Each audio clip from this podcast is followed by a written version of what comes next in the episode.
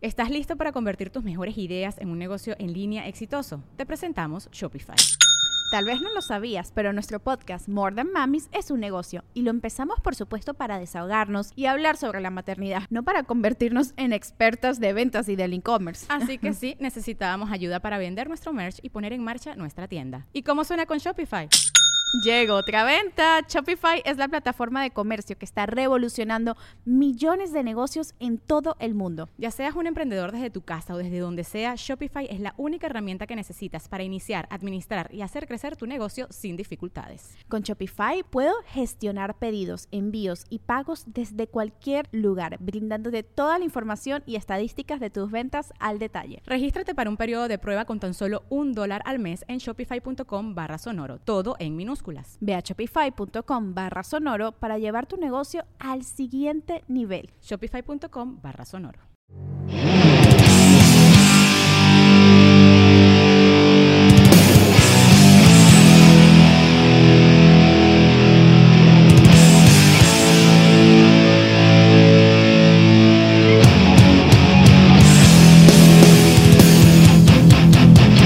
Bienvenidos de vuelta a Averiados Hoy tenemos la segunda parte de la vida de Jimi Hendrix. La historia de sus guitarras, los años de fama, las conexiones que fue haciendo dentro del mundo de la música, su lamentable inclusión al Club de los 27, entre muchas otras cosas. Soy Chubi y espero que disfruten este capítulo tanto como nosotros.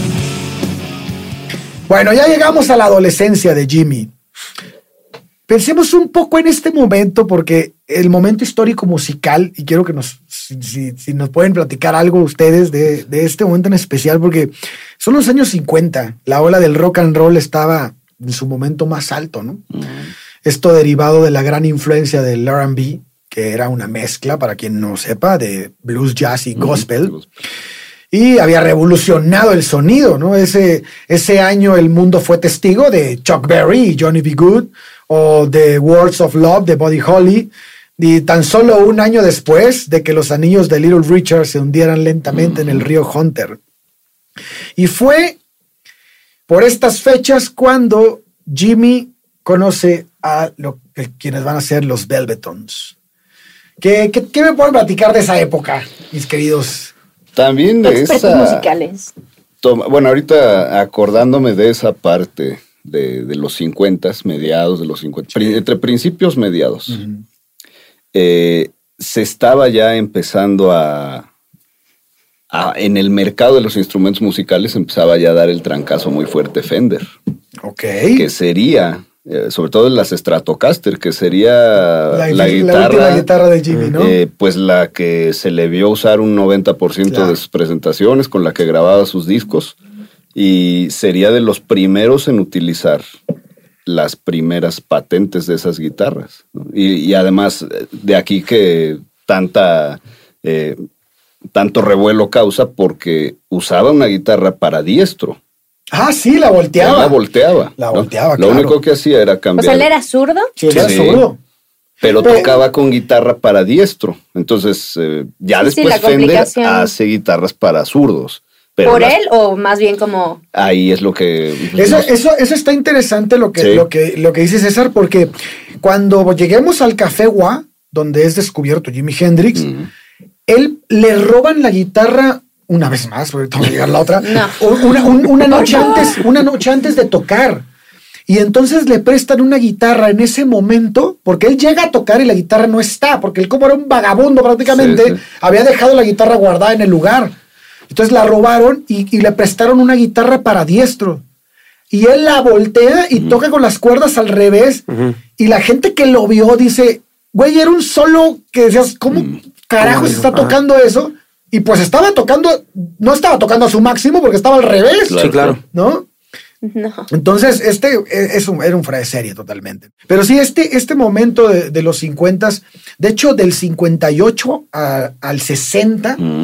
es cuando Jimmy va, pues, a tener este contacto con, con algunos músicos importantes, ¿no?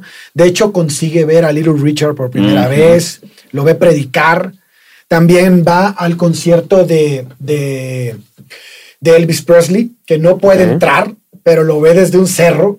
Él se va y se, boleto. No, no, no, Y entonces se va y se sienta en un cerro y ve a Elvis Presley, pero él, en es- esos son sus primeros encuentros con, con alguien No. que realmente Con es figuras, famoso, claro. fíjate, ajá, y entonces se empieza a empapar de eso, ¿no? Y aquí esta parte la, queremos, la quiero cotorrear con ustedes, voy a dejar de leer el, el- esto porque creo que lo vamos a hacer más monótono, pero bueno, aquí tiene 16 años Jimi Hendrix. Sí.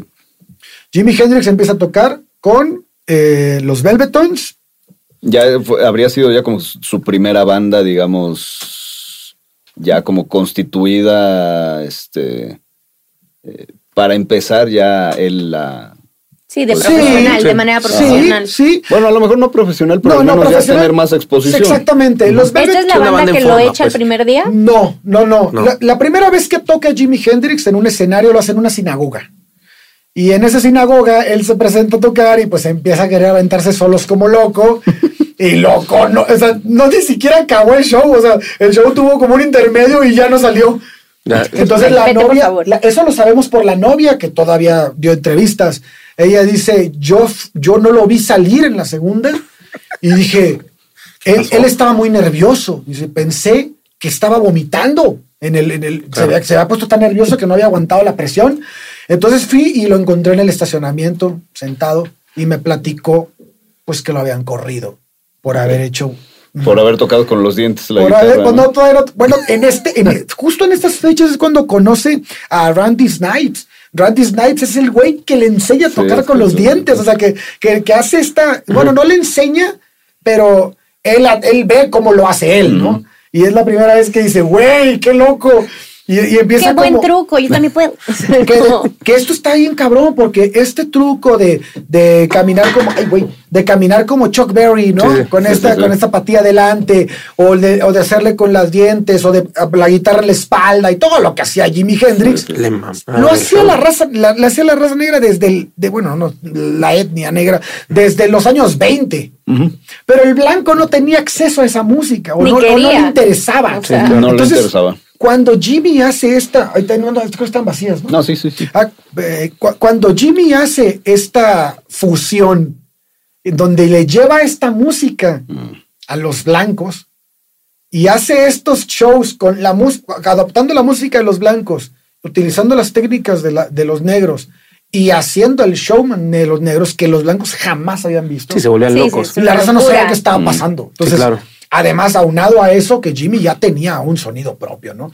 Pero también nos estamos adelantando un Sí, chingo. Aparte era un gran showman. o Era sea, un showman, sí, totalmente. y le mamaba hacerlo. No, pues Sí. con todos esos trucos que sabía hacer, ¿cómo no vas a ser un Sí, showman? No, y, O sea, le, y le mamaba hacer eso. o sea, Pero si la gente se, debe volver loca, se hubiera seguro se volvía loca, ¿no? O sea, ¿qué, qué es, Es- esta o sea, sí, locura? pero también eh, igual y me voy a adelantar un, un No, poquito, dale. ¿no? Pero Dale, dale. también había un tema que siempre se ha dicho que era demasiado, demasiado negligente con el público en tema de volumen. O sea, Ah. la gente, y hay por ahí algunos documentales y hay videos donde se pueden ver en presentaciones en vivo de los 60s, donde la gente está así, ¿no? O sea, el brother sí hacía su show, pero no le importaba dejar sorda a la Sí, gente. él ¿no? yo Bueno, quiero los que venir no a tocar drogados, y ya ¿no? Los que no están drogados, todos los demás. Todos los estaban demás estaban. Ah, estaban volando. ¿no? No, pero como lo dices, o sea, si era showman, eh, además natural, ¿no? Ni Sí. siquiera era. eh, for- no, nunca se le vio forzado, nunca que se le aparte vio. fue criticado mucho por eso. Sí. O sea, mucha- muchos guitarristas de la época decían, o sea, estaban enojados con él y decían que no era un gran guitarrista porque nada más estaba haciendo show y que solo se subía al escenario a hacer su show y demás, pero que ni tenía buena técnica ni nada. Entonces fue muy criticado y fue muy amado por esa misma parte. Sí, claro.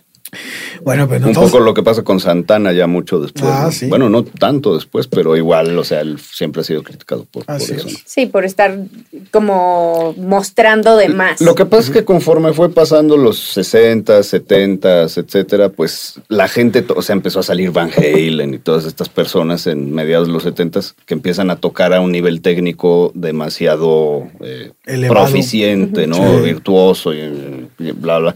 Cosas que la escuela de Hendrix o de Jeff Beck o de Jimmy Page o de este, Clapton. Clapton incluso pues ellos tenían otro aporte a la guitarra, ¿no? Y, y habían unos que se clavaban demasiado en ese, en ese lenguaje. Y de repente, si te quedabas en ese lenguaje nada más y no empezabas a tocar o a competir con los más rapiditos o ya los más técnicos, entonces justificaban diciendo, ah, es que él no es tan técnico o no es tan rápido, lo que sea. Entonces tiene que cubrir sus carencias haciendo show, ¿no? Ya. pero pues no era así. Sí, o sea, en vez de fijarse en el talento, pues en la obra. o sea, si no, estás siguiendo lo que todo el mundo está haciendo, entonces es que no tienes el nivel y más bien. Y mejor te tienes que vestir de cierta manera y ponerte este, el pelo así y gafas o lo que sea para cubrir tus, Tus carencias, carencias. como, como instrumentista, ¿no? Pero pues, eso no pasa de ser nada más una interpretación de la, de la gente, porque la obra ahí está, la obra de Hendrix Sí, claro. Así es. siempre estuvo, ¿no? No, y cuánto repercutió en otros guitarristas desde él hasta ahorita. o De sea, hecho, yo no tocaría la guitarra si no estuviera yo influenciado por decenas de guitarristas que fueron influenciados por Hendrix Claro. directamente. O tocaría Claro. yo, pero tocaría yo de otra manera. Sí, por ¿no? supuesto. Entonces, Sí, el estilo es basado en lo que estás escuchando y en Sí. lo que va permeándote. Entonces, sí, sí, sí. sí, redefinió la guitarra. sí, claro. Y ha sido ya un fenómeno ya generacional y se siguen hasta la fecha, siguen con todo y las nuevas técnicas que salen de estos chavos eh, de, de 30 años, 25 años para abajo, que ya traen otro sonido y otras cosas. Hoy siguen escuchándose las frases y los licks que Hendrix tocaba hace 60 años. Y además lo que generaba con el, el, el sonido, con la distorsión que usaba y la retroalimentación del Sí. amplificador y todo lo que él dominaba. De hecho, hay guitarristas, de- lo- lo- ahorita, me- ahorita les voy a decir el nombre, pero el guitarrista más importante de Nueva York cuando Jimmy estaba tocando en el Café Wa, él va al, al bar y, y ve a Hendrix tocar y dice, Que parecía que nunca eran- más voy a volver a tocar la guitarra. Sí. Y no oso. llega a la gira, güey. No mames. O sea, él no llegó a su Órale. gira. O sea, fue así como de, al día siguiente no se, No no, se no se presentó. O sea, dejó O sea, literal de él- tocar la guitarra. era, era impresionante cómo el talento de Jimmy deprimía a los otros sí, talentos, güey. Sí, o sea, claro. decías, güey, no soy nada, güey. Sí, decían es que parece que estoy oyendo a seis guitarristas y es nada más él, no sé cómo le hace. Así es. Y en esos tiempos, pues, Era una locura porque había un- todavía la, la distorsión empezaba, Empezaba. apenas. Pero cuánto drama, ¿no? O sea, no, toca increíble. No me merezco tocar una Pues guitarra. es que son O sea, artistas. "Ay, güey, era, Es tema de- artista. Tienes un trabajo que hacer, ve a tu gira. era un tema de... Sí, aparte ya estaba. No seas mamón. Tráete a Hendrix, o sea, Sí, no, es no. más, o sea, convéncelo de que se Oye. vaya con nosotros, inútil. O sea, que- Oye, pero ya nos estamos adelantando un chingo. No hemos llegado ni siquiera a la primera guitarra de Jimmy, que fue la Ozark, ¿no? La, la Super Ozark. Ah, una Supros, sí. Sí, una Super Ozark que en unas entrevistas el papá de Jimmy dice, no, yo se la compré. Yo, Ah, yo sí, se la sí. compré, güey. Yo, Dijo, cabrón, no le yo de una cuerda, güey. yo Güey, no le que- compraba ni comida, seas mamón que le va a comprar una que guitarra, impulsó a güey. Jimmy en su, en su música. Y la verdad es que la historia cuenta O sea, algo muy de- distinto. Fue- Realmente sí. fue Ernestine Benson la que estuvo mame y mame y mame para que, Que se le comprara esa guitarra. Y entonces finalmente este, cedió al y compra la guitarra a plazos en Myers Music Shop en Seattle. Y esta es la Ah, primera guitarra de Jimmy. Super Ozark era blanca, Sí, sí. eh, una pastilla, ¿no? En la parte del, de- del puente. No la tenemos aquí, señor, no la podemos enseñar, pero bueno, Se Va a me aparecer olvidó. aquí. Sí. Pero bueno, esto es importante porque es, este momento Jimmy lo, lo, lo narra como el momento 16 más años, cabrón, ¿no? sí. El momento más cabrón de su vida. güey. Él va con su novia en ese momento y le dice, güey, tengo una guitarra. Y dice, güey, ya tienes una. No, no, no, una guitarra de verdad. Y le, porque Tiene tenía- varias cuerdas. pues, no, ya le había puesto corazón a la acústica, pero, Bendito sea pero ya llegó con la guitarra, pero pues ahora no tenía amplificador, ¿no? Entonces era casi lo mismo. Entonces, pero bueno, él podía acudir a las casas de los músicos a los que ya conocía y conectarse al amplificador Claro. y echar cotorreo. Sí, ya estaba medio paso ahí. Ya está a medio paso. Entonces nuestro guitarrista comienza a dejar de ser un vagabundo para convertirse poco a poco en el músico que va a ser, ¿no? Entonces, tenemos la primera actuación de Jimmy, como les platicaba, en la sinagoga, que ya sabemos lo que pasó ahí, pero luego Jimmy empezó a tocar con los Velvetons y bueno, este grupo era un grupo escolar, ¿no? Era un grupo que, que si bien ganó ahí varios Sí, ya tenían cierta Sí, exposición. ya te tocaban, tocaban. Sí, sí. Pero el grupo importante de Jimmy va a ser después del 59. En el 59 conoce a Betty Morgan, a Betty Jean. Betty Jean es importante en la vida de Jimmy porque creo que es la novia que más tiempo va a durar con Todas él. las mujeres que conoció son súper no, importantes, güey. Pero esta mujer duró siendo su novia más tiempo que cualquier otra. Y de incluso la guitarra de Jimmy tenía escrito Betty Jean en, en la, en, la Ah, pale- sí, en sí. el clavijero, ¿no? Ok.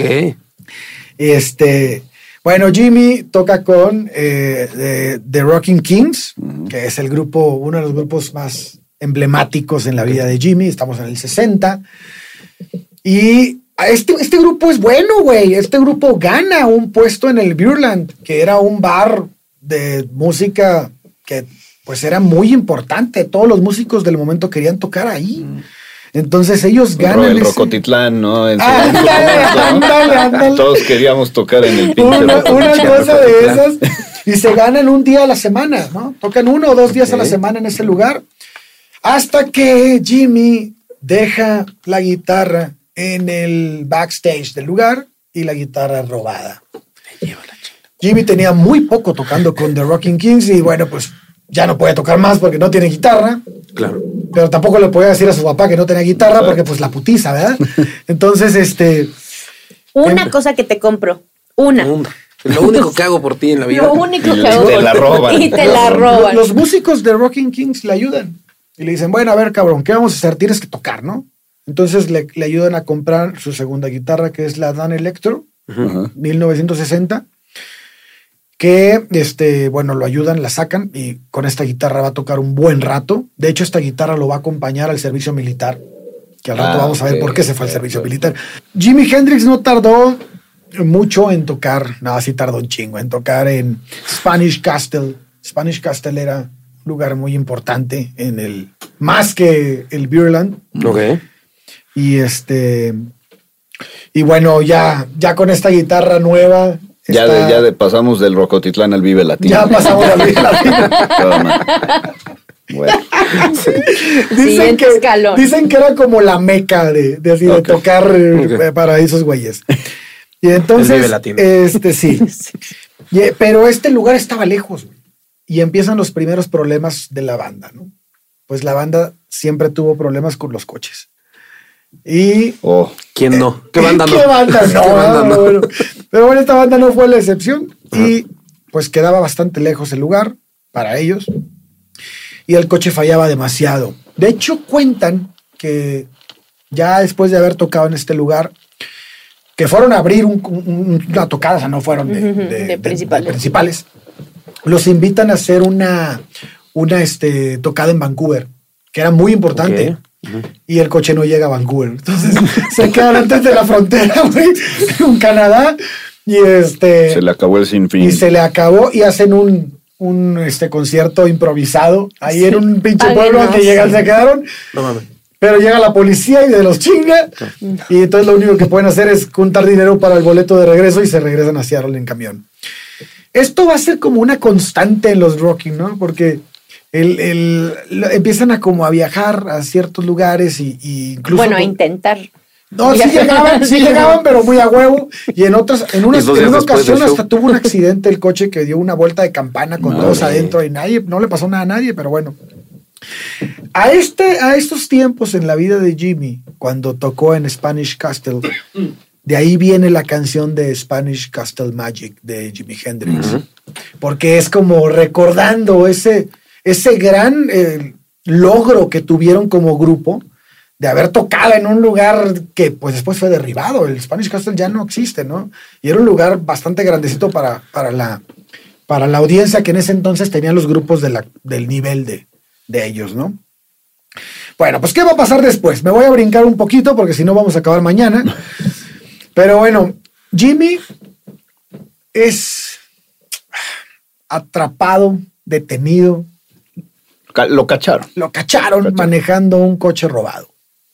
¿Él sabía que era robado? Él niega que era robado, pero a la semana que lo dejan salir, vuelven a agarrarlo con un coche robado. Entonces, Ah. como que ya era lo que no, estaba bueno, pasando, ¿no? pero, o sea, compáralo con, o sea, estaba repitiendo un patrón igual Ah. que su papá. Ah, bueno, ¿eh? puede ser, puede ser. Ah. Muy bien, muy bien. Eso ni ahí viene. Muy bien. Eso es, eso es interesante, güey, porque eso, Eso viene en terapia. viene en terapia. El papá negaba a los hijos, él negaba que se chingaban los carros. exacto, ¿no? exacto. No, ni madres. No, ni madre, no es mío. No es mío. Me lo encontré, pero no es Sí, mío. pendejo no era, güey. No, güey. Bueno, pues Jimmy es encontrado culpable y le dicen que tiene que pasar tres La años. segunda vez. Sí, sí, ya la segunda. Ya, Muy fue, bien. ya no Sí, mames, ya. Jimmy. Ya fue la Buen segunda. apoyo, sabe apoyo, pues. Tres apoyo. años en prisión, carnal. Ya valiste madre. Y el güey, pues, uno de sus abogados, que consigue un abogado, no sé cómo chingados, pero consigue un abogado. Y el abogado dice, güey, si dices que te quieres ir al ejército, pues puedes cumplir la condena en prisión en el ejército, güey. Y dice, a huevo. Y entonces Jimmy como que era mucho de que se vendía las ideas muy cabrón a sí mismo. Entonces Jimmy se empieza a enamorar de, de la, de, la, De la idea de- de la idea de irse al ejército, pero también de entrar al Escuadrón 101. El de, el, el- el- todos sabemos, ¿no? El Escuadrón 101 fue el que se aventó en los paracaídas en Normandía, sí, güey. sí, o sea, sí, era un pinche escuadrón mamalón, ¿no? Sí, sí, sí, Y él quería trabajar a huevo ahí. Entonces, de oficinista, pero quería trabajar ahí. Voy a tocar la guitarra. El oficio de familia, el sí, oficio de ¿no? familia. Ya tengo mi topper. Porque vamos, hay, hay que decirlo, to- todos los entrenadores que tuvo en la secundaria, en la prepa, y todo, todos decían, ok, Jimmy era una persona inteligente, era una persona que tenía capacidades Pero artísticas, físico, físico. Pero físicamente no valía madre. güey, o sea.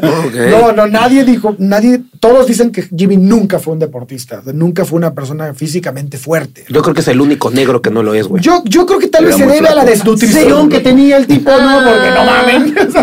Sus pobres músculos de que no, no, no Sí, tengo grasa, sí. perdón, no, No, tengo es que no- nada. bueno, sí, sí. Pues, o sí, sea, no eh, tengo gasolina. sentido. No, además la mamá de Jimmy era una mujer muy delgada, como les había dicho, y él era muy parecido a su mamá. Mm, No tenía nada que ver con su papá. Quien parecía mucho a papá era León. ok. Entonces, bueno, pues Jimmy se va a este, a, a este lugar con toda la cabeza, me- en la cabeza metido que quería ser un militar, ¿no?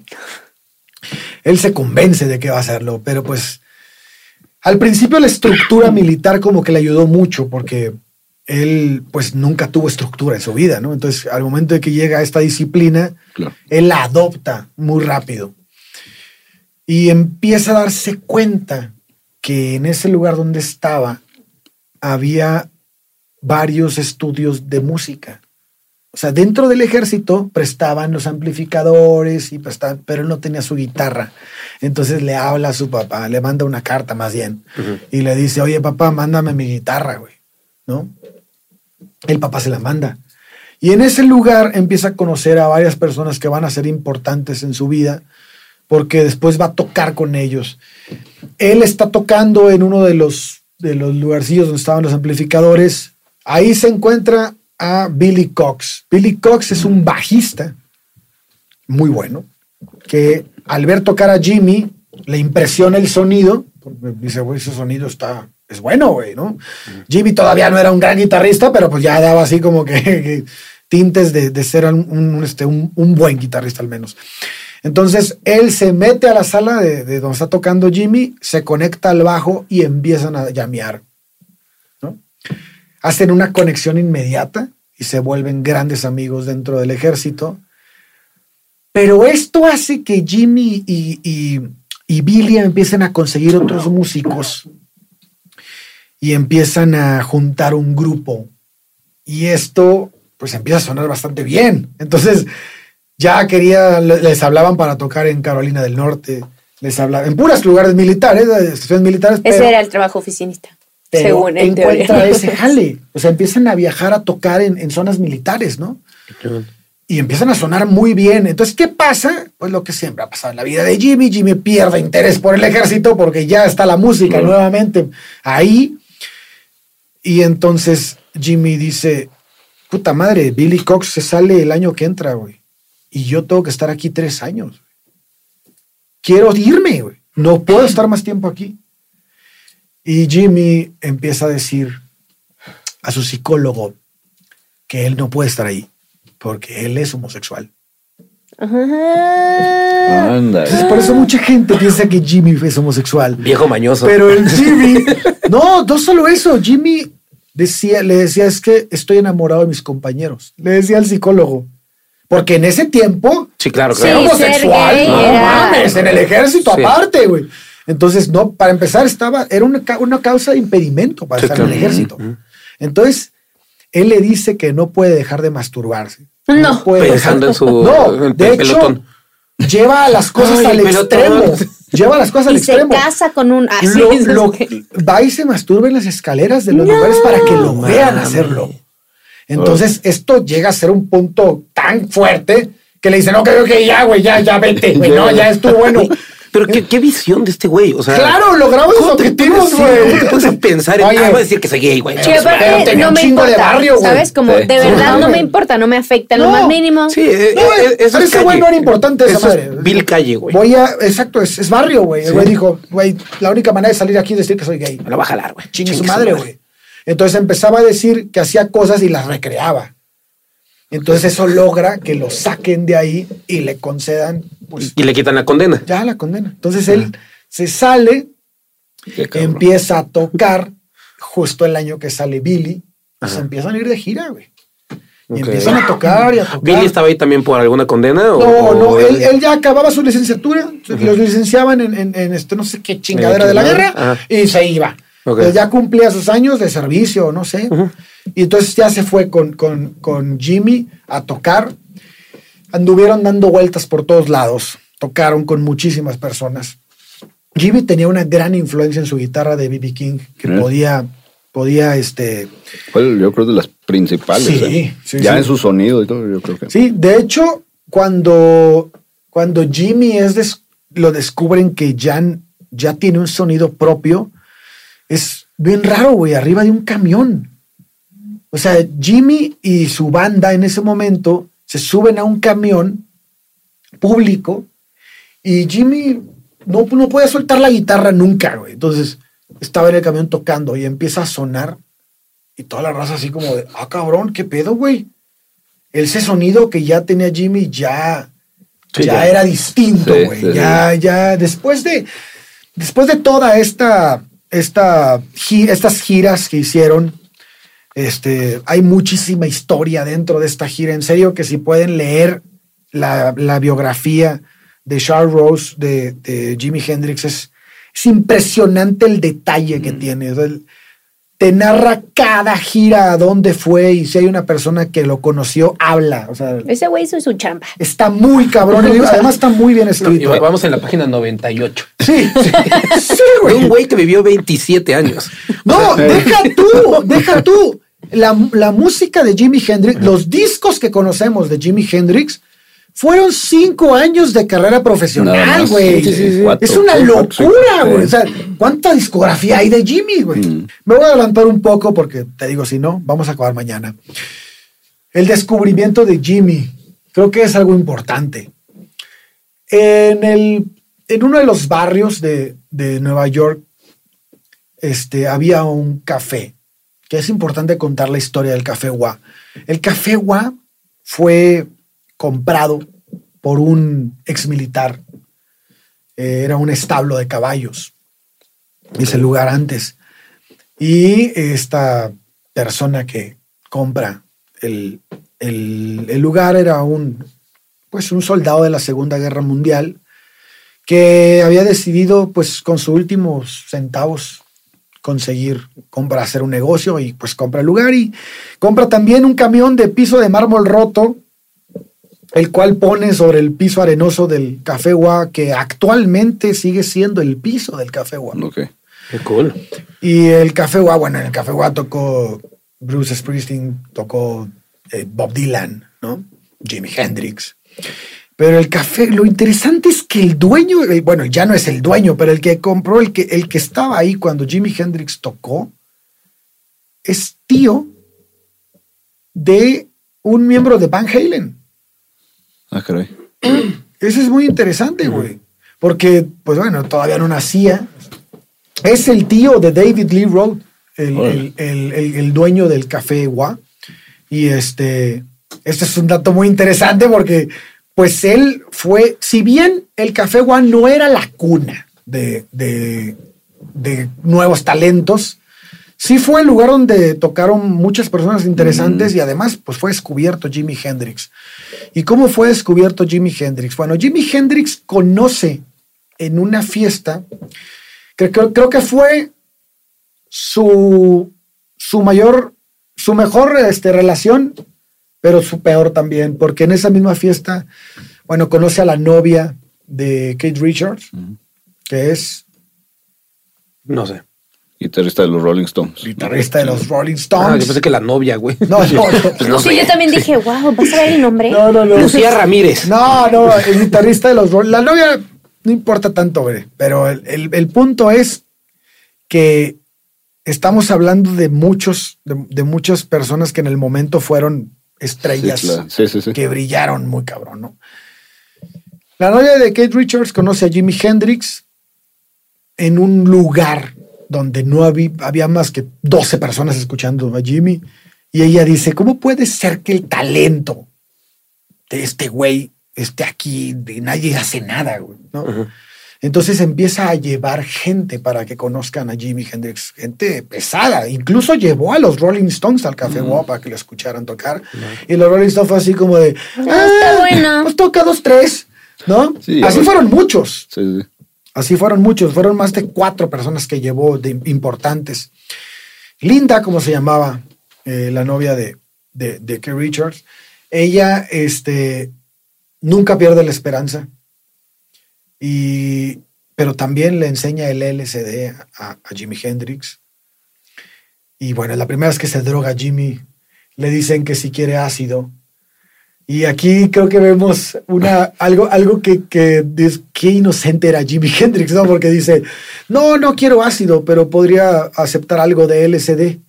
O sea, no sabía que era lo mismo, güey. No, no quiero ácido. ¿Tienes hamburguesa?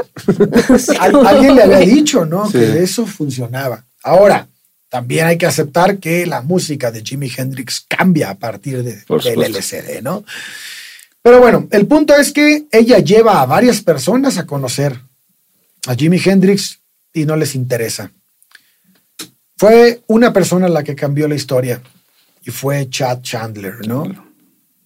Bajista de The Animals, este grupo emblemático de Eric Burdon, de Rising, House of the Rising Sun, ¿no? Fue la música, la rola de las rolas más fuertes de ellos.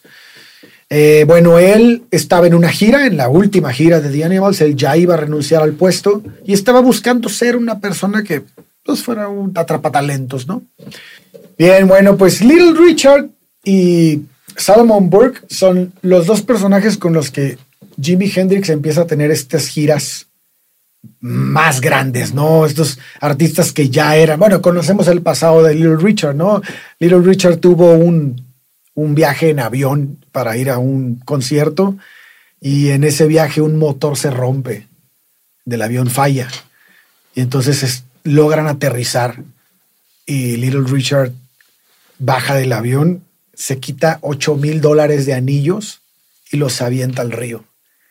Hace, ra- hace rato les platiqué que los anillos de Little Richard se hundían en el Sí, río sí. Hunter. Ah, sí, Fue eso. Y Little Richard Pero se ¿cuál es su lógica? Él, él dice que se salvó y Drama. que nunca más va a tocar música. Y se sale y se pone a predicar. Por eso Jimi Hendrix lo conoce predicando, no, no de músico.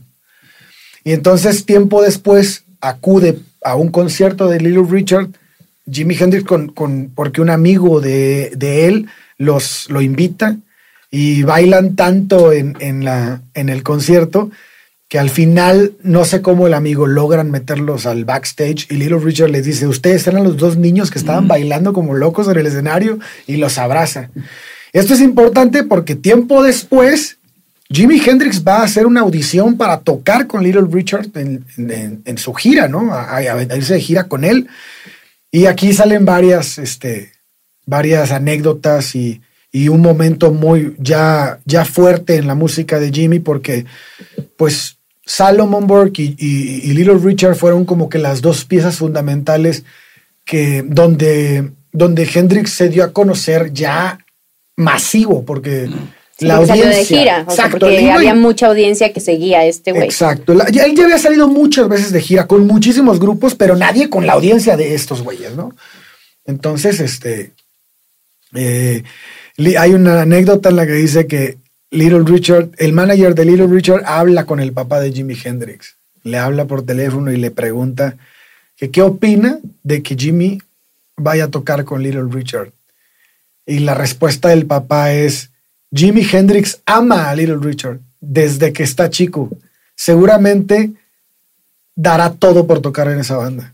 Entonces ahí lo aceptan. Y ya Bueno, les- al menos el papá. La única cosa buena que hizo Las- y la guitarra. es y comprarle la guitarra. Porque estuvo chingue chingue la otra, Sí, sí, sí. Ernestine. Y bueno, y, y, al- no sé si tengan algún comentario de esta época que creo que ya es cuando está muy fuerte Jimmy, ¿no? Ya está, ya es un músico con bases suficientes como para llegar mucho más lejos, como lo vamos a ver después, que tiene esta, se vuelve músico de sesión porque tiene todo este background, ¿no? Ya, ya tiene mucha carrera.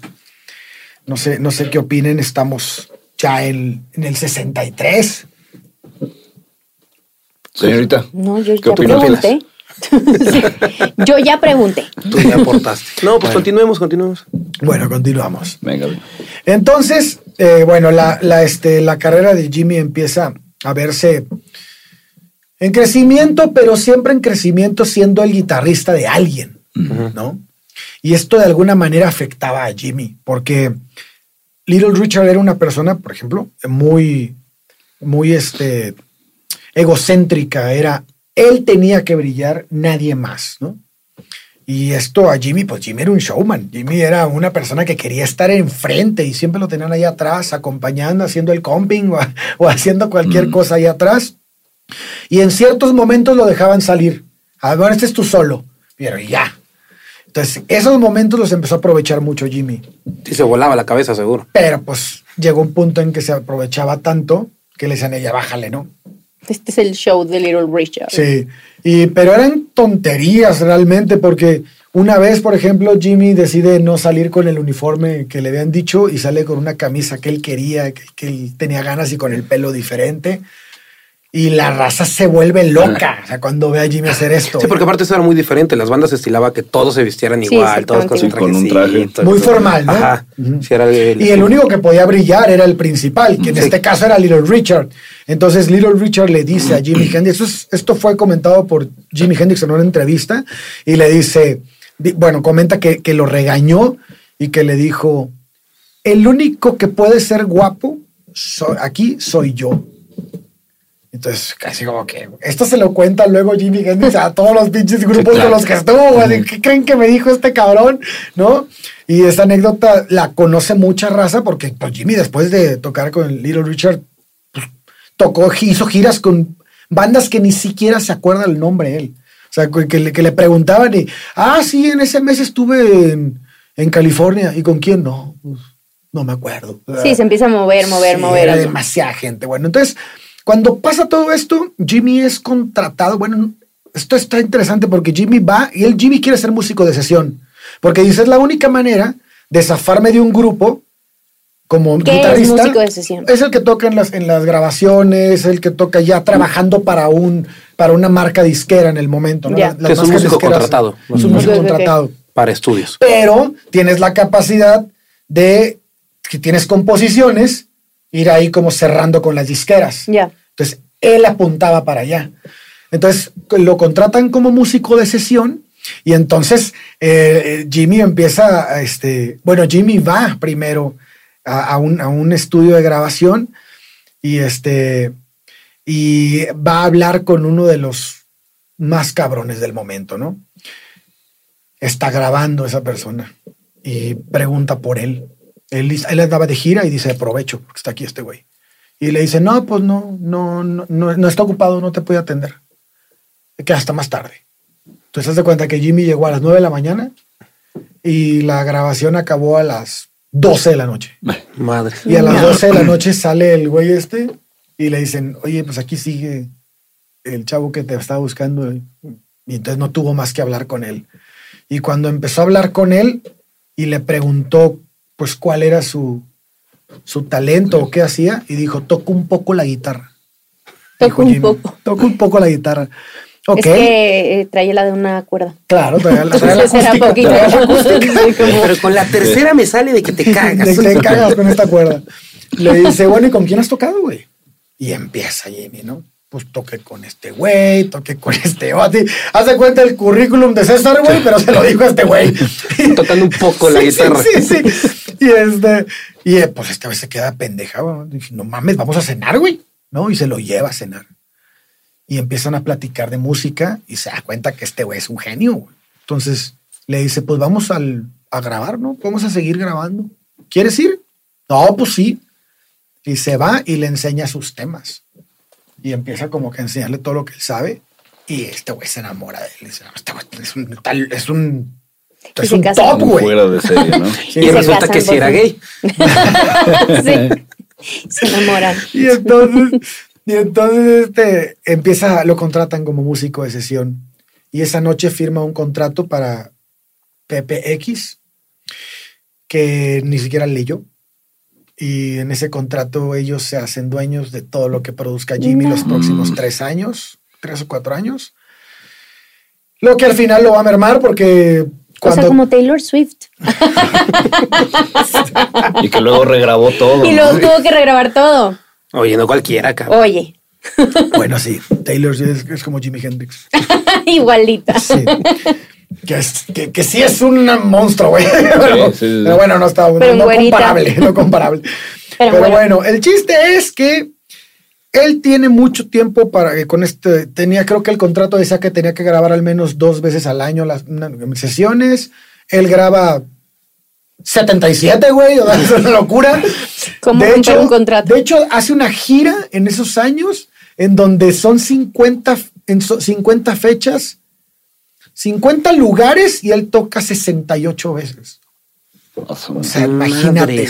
De que, ah, me quiero meter aquí. La cantidad de veces que Jimmy, lo- o sea, lo que estábamos hablando hace rato, la cantidad de trabajo y de, de- de- de- de producción, de canciones que realizó Jimmy Hendrix en su carrera, hay que estimar que tocó profesionalmente cinco años, güey. Pero sin parar.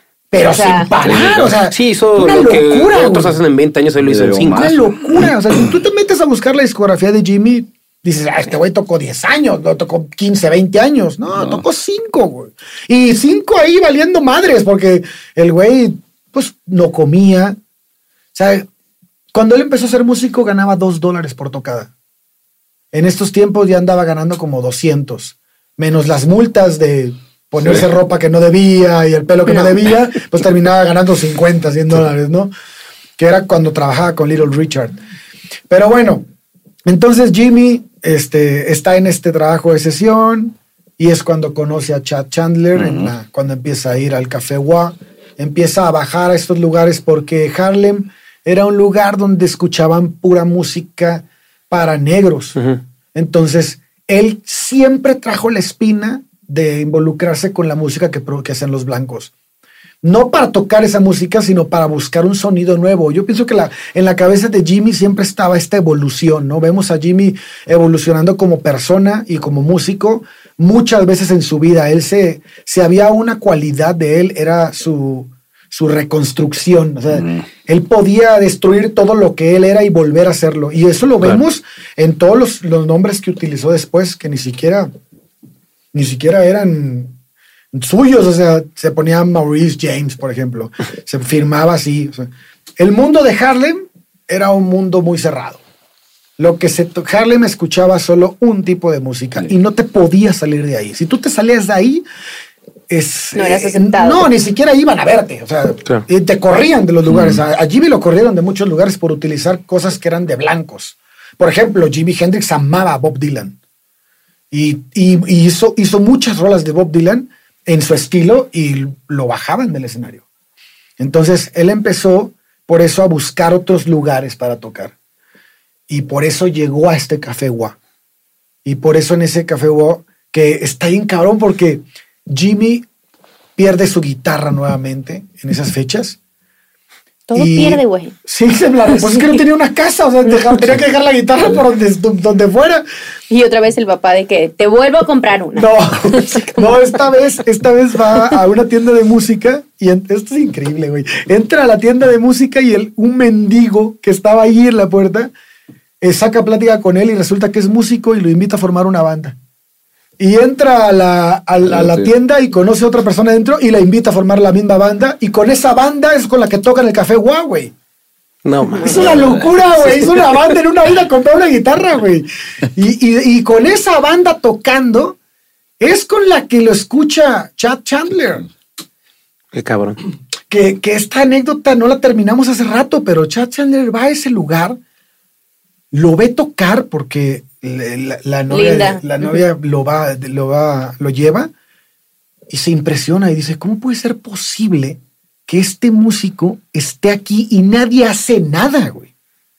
Entonces le dice, hay dos versiones, ¿no? La primera es, bueno, una es la que, la que habla Charles Ross, que dice, bueno, que, que sí, que hablaron, que hubo así como que sí me voy, no me voy. Y luego se fue Chuck Scheller a terminar su gira con The Animals. Regresó un mes y medio, algo así después, y dice que eh, Jimmy ni siquiera había sacado su pasaporte. Esa, es, esa es la versión de él, pero la versión de Chuck Chandler en un video, en un video que está en YouTube, que está bien, bien bueno, si lo pueden ver, lo dejamos ahí en, las, en la descripción.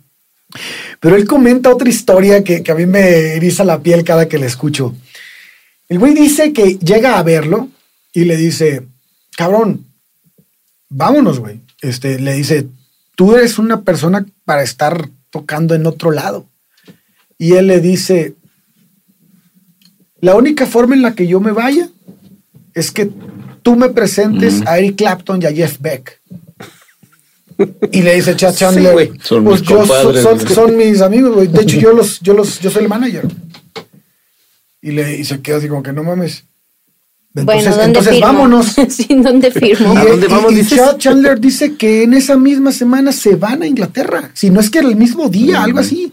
Y se van en el avión privado, llegan a Inglaterra y ven tocar a Cream, que está, que es Eric Clapton, ¿no? Eric Clapton en ese momento era el dios de la guitarra.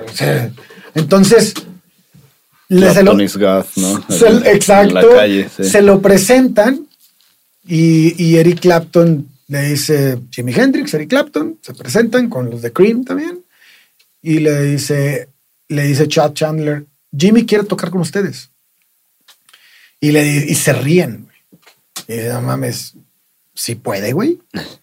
Y le dice Chad, sí puede, güey. ok, pues que se suba. Y entonces Jimmy se sube al escenario Ese mismo día. Pues no sé si, No, o sea, en ese, en en momento, en ese momento, en ese- van al pub donde están tocando. Ah, ok. Y en ese momento se sube al escenario y Jimmy, por los nervios, se conecta a un amplificador de bajo. güey. Mm. Entonces, pues imagínate las frecuencias de la guitarra de Jimmy, ¿no? Entonces empieza a tocar Eric Clapton y le pasa el solo, así que pues vas, güey. Y empieza Jimi Hendrix con esa locura de los dientes, la pinche guitarra en la espalda, por abajo de las patas, ya sabes, toda la locura sin perder el timing, ¿no? Porque ese güey nunca perdía el tempo. Y entonces Eric Clapton se queda, ¿qué carajos es esto, güey? ¿Qué carajo sí se bájenlo? Me está opacando. Y entonces, Sí. de hecho, lo Sí. que hace es Solo poner su guitarra guapo en el también. atril Y se va. y ¿no? se mete al backstage. No. Y entonces Chad Chandler que dice, dice en la entrevista, yo ya me esperaba una reacción así, güey. Entonces va atrás de él y lo primero que ve es a Eric Clapton pegado como a una ventana, prendiendo un cigarro con las manos temblorosas. Se acabó Y mi voltea y le dice, y voltea y le dice, ¿en verdad este güey es real, güey? Y le dice, sí, güey, es el mejor guitarrista del mundo, güey.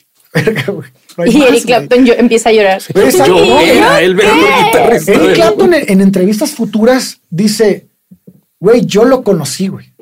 Es mi desgracia porque nunca sabí, supe Nunca que ahí. más, nunca iba a llegar a ese nivel, güey. Y Eric Clapton es un no, monstruo, no, no, güey. no, No, no, mames. ya era ya güey.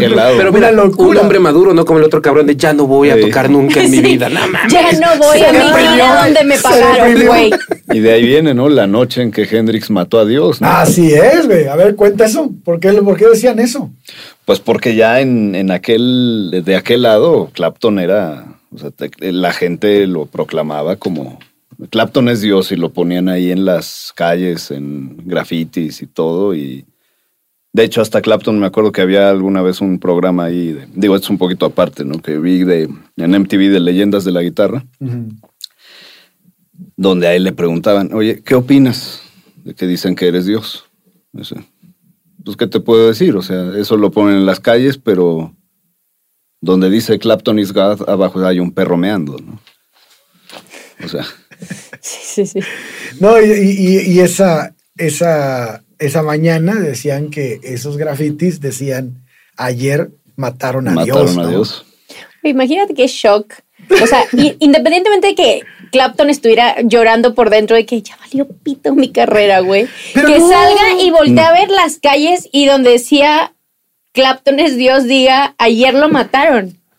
Güey, todo el mundo lo sabe. ¿Sabes? Como, no me miren. Pero yo pienso que como artista el nacimiento, el nacimiento de, de- de una estrella, porque si bien Hendrix ya tenía mucho tiempo tocando, eh, creo que fue el nacimiento de una estrella, ¿no?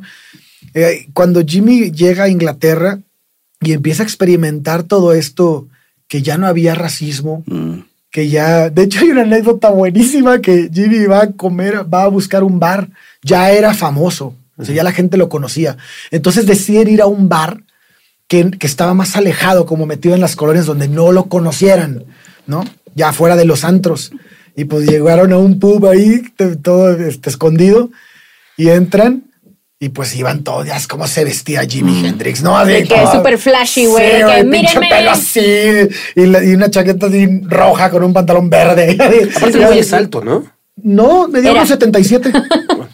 Era. Jimmy, Jimmy medía unos 77. No era No, tan alto. chaparro no es. No, pero no era tan Era. alto. O sea, o sea, o sea, Pues que está, está en los 60. Sí, sí, él está posicionado allá. Él se fue a la época. Y, y entonces llega este pub y, y- y le dicen entrando, este, no los podemos atender. Y estos dos güeyes dicen, es porque somos negros, güey. No mames, qué pedo. Porque pues era lo que habían vivido en Estados Unidos. Sí, ¿no? claro. Y, y dice, ¿cómo chingados que no? No, no. ¿Qué, qué no saben leer o qué? Ah, cabrón. Y se quedaron discutiendo un rato. Y el, y el que el acompañante de Jimmy dice, bueno, pues voy a ir a ver ¿Qué dice? dice, ¿no? Entonces se sale y dice que lo primero que ve es un letrero arriba que decía circos para la izquierda. Para la, sí, la verga. Y abajo decía, no se admiten payasos. Y Su entonces entran, entra orinado de la risa el, el amigo de Jimmy. Y Jimmy ya estaba casi a punto de pelearse con el barman, ¿no? Que por qué carajos no le servía una pinche cuba, güey, o lo que quería una cerveza. Y le dice, no, es que. Y entonces Jimmy le dice, ¿es porque soy negro? Y le dice, ¿qué? No mames, güey, no. ¿Qué no sabes leer, güey? Es cuando le dice que vaya afuera. Y entonces ya llega el amigo y le dice, Jimmy, no te pelees, güey. No, pero es que cállate, güey. Ven, Vámonos, güey. ven, güey. Que cree que somos payasos. Y el güey, ¿qué? Sí, güey, cree que somos payasos. Pues iban con el afro así, Sí, güey. claro, güey. y luego todos vestidos de colores, güey. El güey creía que eran payasos y por eso no les daban a Cuba, güey. Pues terminaron orinándose la risa yéndose del lugar, güey, ¿no? Al circo. Pero, Bueno, vamos pero a que la- dice circo. pero, la- pero se cagaron de la risa porque se dieron cuenta que los, que los problemas raciales que tenían en Estados Unidos no existían Sí, acá no realmente ahí, eso. era otra cosa. De hecho, la gente en Inglaterra estaba. Le llamaba más la atención un músico como Jimmy, porque rompía con todo el status quo del momento, ¿no? Y bueno, pues esa. Sí, estaban Beatles y estaban ya Rolling Stones. Rolling y Yo quiero saber Era el rock cuando así los, como de los blancos, ¿no? De, Sí. de aquel entonces. cuando los Rolling Stones vieron a Jimi Hendrix, al que le hicieron el feo un año antes, no, o sea, no hay ninguna historia, no hay nada que de repente sea así como, güey, cuando lo vieron fue así como, Yo creo que es suficiente con que se hinquen el, el- el- después de, de ver lo que hizo en Woodstock, lo que hizo. Lo que hizo todo su, que los- sus cinco años, ¿no? Pa- Bueno, ahorita que decíamos de los Beatles, también está esa anécdota, ¿no? Que em, él llega a tocar a no sé qué recinto de, de- en, en- en Londres, ¿no? No Sí. recuerdo bien exactamente en, dónde, en qué parte de Inglaterra, y habían sacado el Sargento Pimienta dos días antes, creo, un día antes de esa presentación de Hendrix. Y él hizo una versión, así llegó y le dijo a Mitch Mitchell y a Noel Reddy, sus, sus músicos, les dijo en el camerino, "Apre- apréndanse esto, vamos a tocarlo ahorita. No, pero ¿cómo crees? Y no, no nos va a dar tiempo, no lo sé. Vamos a hacer una versión del, este, de la del Sargento Pimienta, precisamente. Y pues fue sorpresa para, para todo el público ahí en esa noche. Y estaban, sí, ¿no? Estaban, estaban Sí. los Beatles, lo habían ido a ver. De hecho, Y de, tocó la del Sargento Pimienta así de... sí, de monta- rapidito. vamos a montarla ahorita y estos compadres No. de Liverpool pues quedaron Eres un dios. ¿no? Para otros fue lo peor que pudo haber hecho y otros Claro. lo aclamaron como nunca, ¿no? De hecho, de hecho, Jimi Hendrix estuvo en el backstage del concierto más importante de los Beatles en Estados Unidos. Cuando los Beatles dieron aquel concierto fue cuando cambió la música en Estados Unidos. Ya ves que nadie había escuchado en esto lo, lo que, lo que estaban haciendo. Fue un parteaguas para la gente que no le guste, porque hay mucha gente que dice, güey, escucho a los Beatles y digo, no Ah, sí, mames, sí, o sea, sí. es cualquier cosa, Sí, ¿no? sí, sí, sí, sí, sí. pero tienes que entender el momento, histórico, sí. güey. o sea, Sí, sí, sí. No había absolutamente nadie, Nadie. que estuviera haciendo eso. No, no, no. Es, es una locura cuando lo ves así. Es como si ahorita se presentara un grupo que empezara a tocar un estilo de música que además de ser impresionantemente pegajoso, jamás en tu vida lo hubieras escu- escuchado. Es, es- es prácticamente esa analogía para, para ponerlo, situarte en, la, en el momento, ¿no? Que sí estaban los Rolling Stones, que sí estaban algún otro grupo, pero lo que hicieron los Beatles fue punto y no, aparte. sí, sí, ¿no? O sea, es un- de hecho, hay carreras en Inglaterra de música donde hay una materia que se llama los Beatles. o sea, Igual. tienes que estudiarlos todos completos para entender lo que estaba ocurriendo en el momento. Y bueno, si quieren, nos vamos a Woodstock. Va, el va. momento. Uno, uno de los momentos más impresionantes en la, en la vida de Jimi Hendrix, ese solo de el himno de El Estados Estados Unidos, ¿no? Yo no sé si lo hizo adrede o no, pero parecía como si estuvieras escuchando bombarderos, Sí. aviones, este, explosiones, mientras el himno estaba y era un claro, era un cla- una clara, este, Pues ya estaba Vietnam, ¿no? Contra, claro. Ya era, una clara muestra de que pues, era el momento hippie, ¿no? Toda la raza que no quería que la guerra se Es que estuviera. este año no ha habido guerra en Estados Unidos. Sí, No, más bien. Y ahorita por ahí anda pintando la Sí, sí, sí. Dice, bueno, como que me Ojalá y no. asomo. Ojalá y no. Sí, no, no, mames. Estamos muy cerquita. Ojalá y no. Pero bueno, este momento en Woodstock va a ser muy importante porque pues es además un- uno de los últimos conciertos, sino que es el último concierto de Jimmy. Un O año si no, es antes de un morir. año antes de morir. Eh, Jimmy muere por una sobredosis de un medicamento que se mete ocho veces. Mm, 18, creo. ¿18? Creo que sí. Ah, bueno, 18 Creo, veces. Un chingo de veces lo que era la, Sí, la dosis. la La dosis dosis. adecuada. Eh, desgraciadamente, como muchos músicos de la época, se muere ahogado en su propio vómito. No. Hay varias historias de esto, ¿no? Pues dicen que lo mató una. o que le indujo ese. ese paro cardiorrespiratorio una tipa que estaba en ese hotel. Ah, sí. Una alemana. ¿Cómo? Se había visto con ella ahí. Algo tenían que ver. Sí. Ok. Hay quien dice que eran pareja, hay quien dice que no tenía nada que ver, pero el chiste es que una en Nottingham, una, una amiga, conocida, pareja, no sé de él, Ujú. lo cita en un hotel. Y él llega y creo que quien le da ahí las pastillas, pues es, es ella. Ah, hay una versión que dice que es ella, se las, se las dio con vino tinto O sea, y sí, o sea... ¿y su intención era lo que sucedió? O, o sea, en la suposición, la intención de esta chava era que se muriera o más bien era fue así como, güey, pues yo soy una drogadicta y se me hizo fácil. Sí, lo, lo divertido es que llegas a las 17. Exacto. o Y había una, una amiga, no me acuerdo, de- debe de venir por ahí el nombre de, de- de esa amiga de, de Hendrix, que una noche antes de, de su muerte, ella relata que tuvo un sueño de una, donde una bruja de pelo blanco, con una, ahí en una como hoguera y una estofa, lo que fuera, y una, como Sí, una como olla, olla. estaba preparando algo y que decía esto es para Jimmy. Y este, y la chica esta alemana era de pelo como blanco, platinado, muy, muy rubia ella. No. Como si hubiera. sí, como más bien que, que sí fue planeado, pues. Ajá, o más sea, un bien. poco. Exacto. Y, y como que esta amiga, esta eh, mujer visión, muy allegada a Hendrix hubiera tenido como una premonición, ¿no? De que se lo, se lo iban a echar, a lo mejor. ¿Él era adicto Sí. a Sí. ese medicamento en específico o era adicto a todo Él- y más no, bien era como, no, ya me estoy metiendo hasta los dedos? No, no, Él no. tuvo Entonces- problemas de salud De siempre. hecho, de hecho, Jimmy, de hecho, Jimmy, gra- hasta, hasta antes de conocer a la novia de Kerry Richards, él solo consumía marihuana y algunas anfetaminas pequeñas, de, de grados muy bajos. Ya. Para no, porque no podía dormir. vivía en el LSD, güey. Pero eso fue después. O sea, él, él, la droga, es que a ver, la- el LSD era una droga de blancos, Ujú. no era una droga de negros.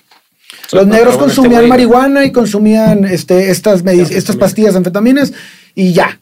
Y bueno, había quien se metía más cosas, pero, pero Jimmy siempre fue una persona que fue muy reservada con las drogas. Hasta que conoce a la novia de Kerry Richards. En ese momento él ya empieza Sí, a full. A, a- sí, a- a irse.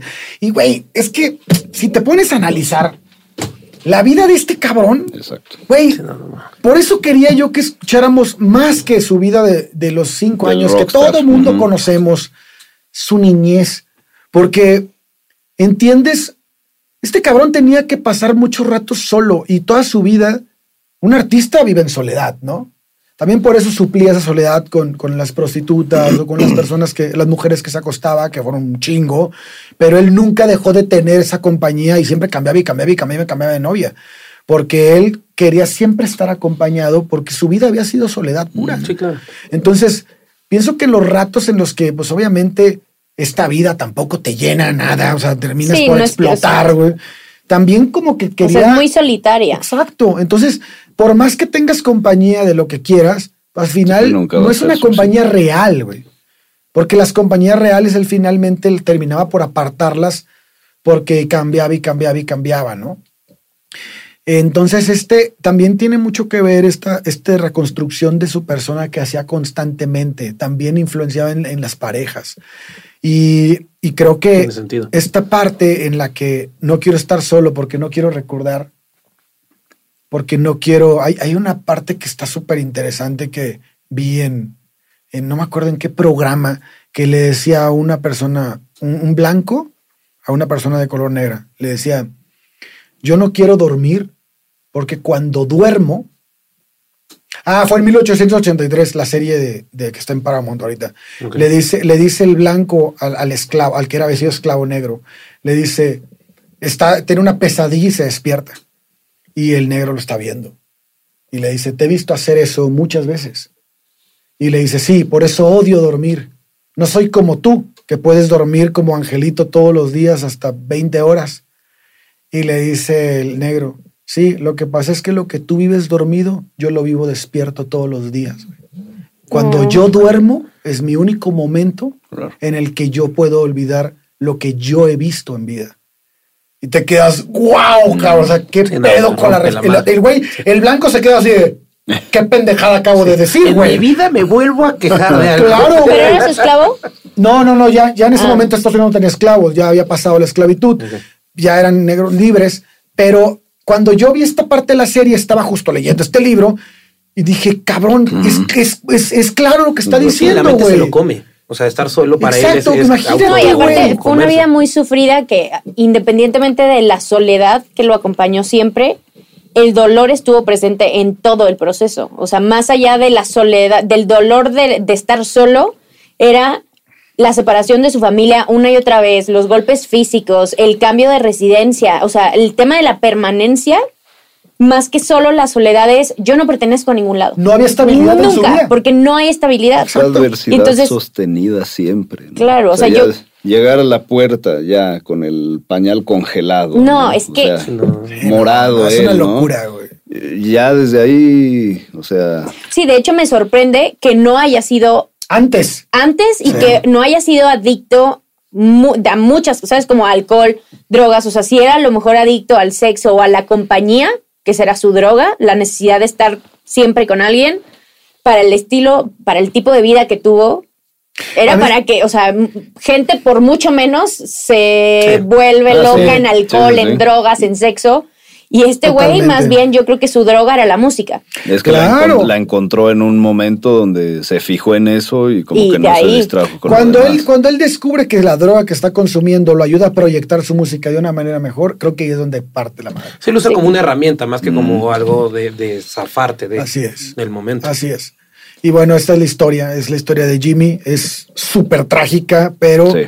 lo que nos dejó musicalmente, culturalmente, de, de influencia musical, y creo que es un legado que ni siquiera sé si sea cuantificable. O sea, el- es, es una locura. Pues es que sigue ahí.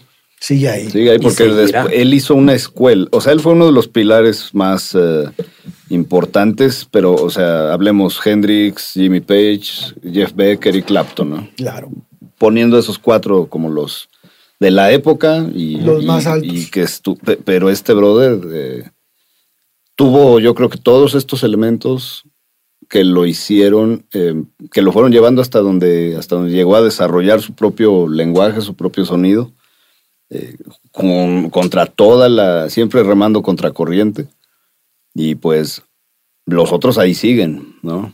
Sí. O sea, los otros ya con sus casi 80 años más o menos, Sí, siguen ahí. siguen tocando y no corrieron la misma suerte que él definitivamente, pero pues muchas veces es, es la parte, entre comillas, trágica. digo, trágico es lo que, lo que estuvimos aquí este, Sí. exponiendo demasiado, pero se vuelven héroes y ya leyendas y ya se consagran para siempre una vez que mueren. ¿no? Sí. Con Hendrix pasó realmente, o sea, ya era así, este güey es de otro, decían, ¿no? Decían, Sí. era común que la gente dijera, este güey es de otro planeta, ¿no? No es de aquí, no es real. Eh, muere y ya queda ya como... Mitificado, Como ¿no? Sí, Exactamente. totalmente. Así es. Y ahí su escuela, ¿no? Y yo la- no sé si ya lo comenté o lo comenté creo fuera de cámaras ahorita.